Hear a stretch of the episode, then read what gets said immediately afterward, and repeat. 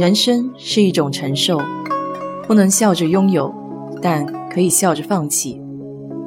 有舍有得才是大智慧。我是 DJ 水色淡子，在这里给你分享美国的文化生活。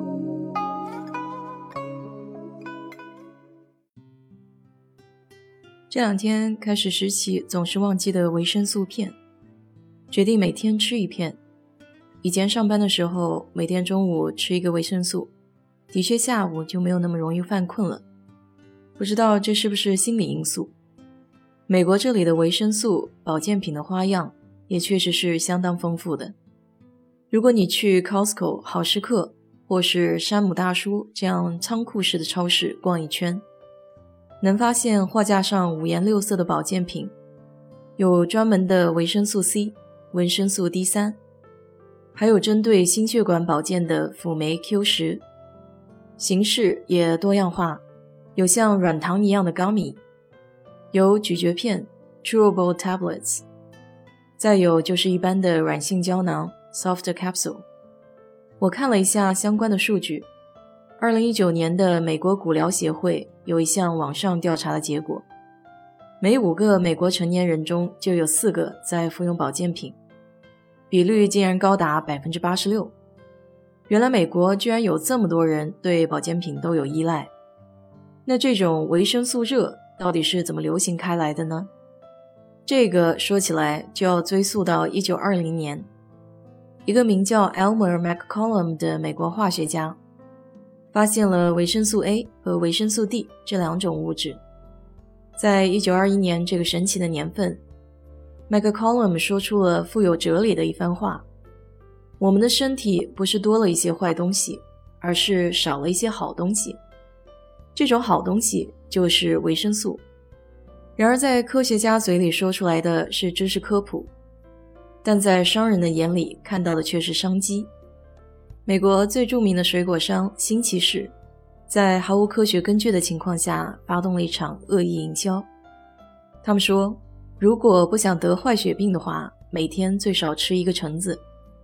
这一听就是一种毫无科学根据的理论，但是大众买单，橙子的销量随之飞涨。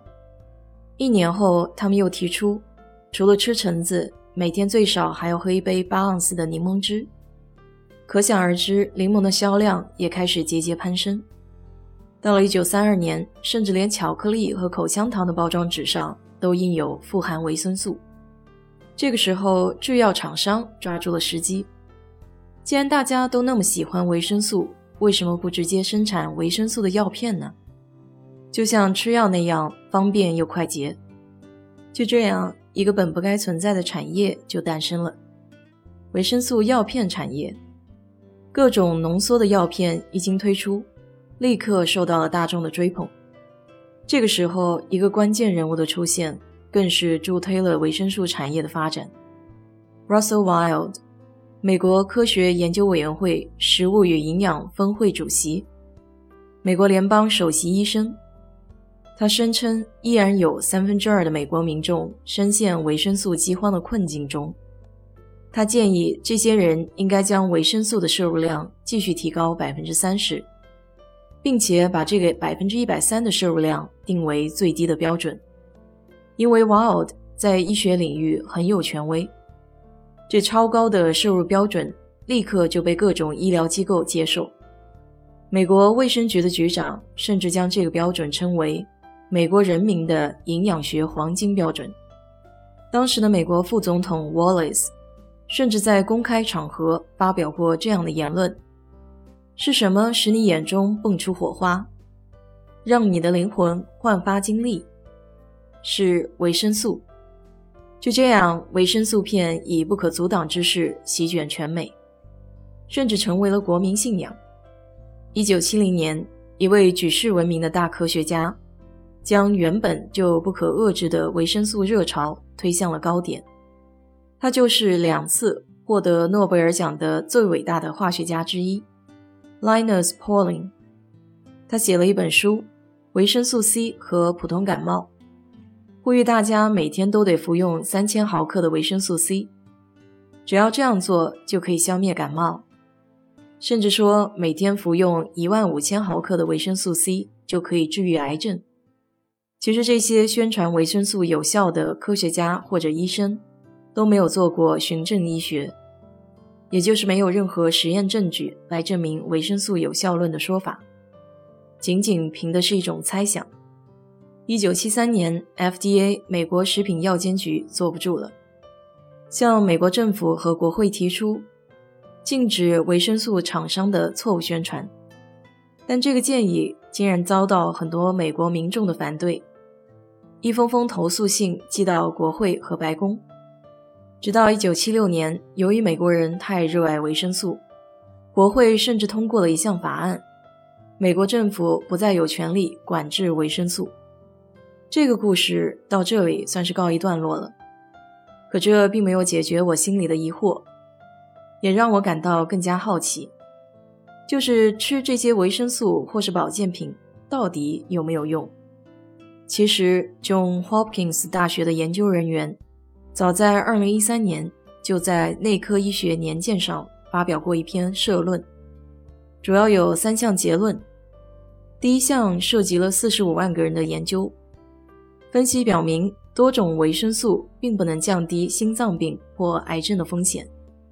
第二项研究追踪了5947名男性，12年的精神机能。和复合维生素的使用情况，结果表明，复合维生素并不能够降低精神衰退，比如记忆力减退或是思维减慢的风险。第三项是对一千七百零八名心脏病发作幸存者进行了研究，在长达五十五个月的时间里，他们服用了大剂量的多种维生素，结果两组实验者的心脏病发作。心脏手术和死亡的发生率都非常的相似。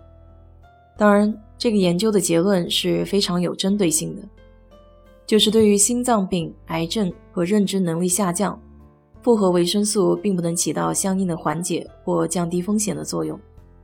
了解到这些来龙去脉以后，其实对于维生素有了更加全面的认知。它不是万能的，只是在你身体有需要的时候适量的补充。相比较之下，更好的维生素来源还是日常的饮食结构。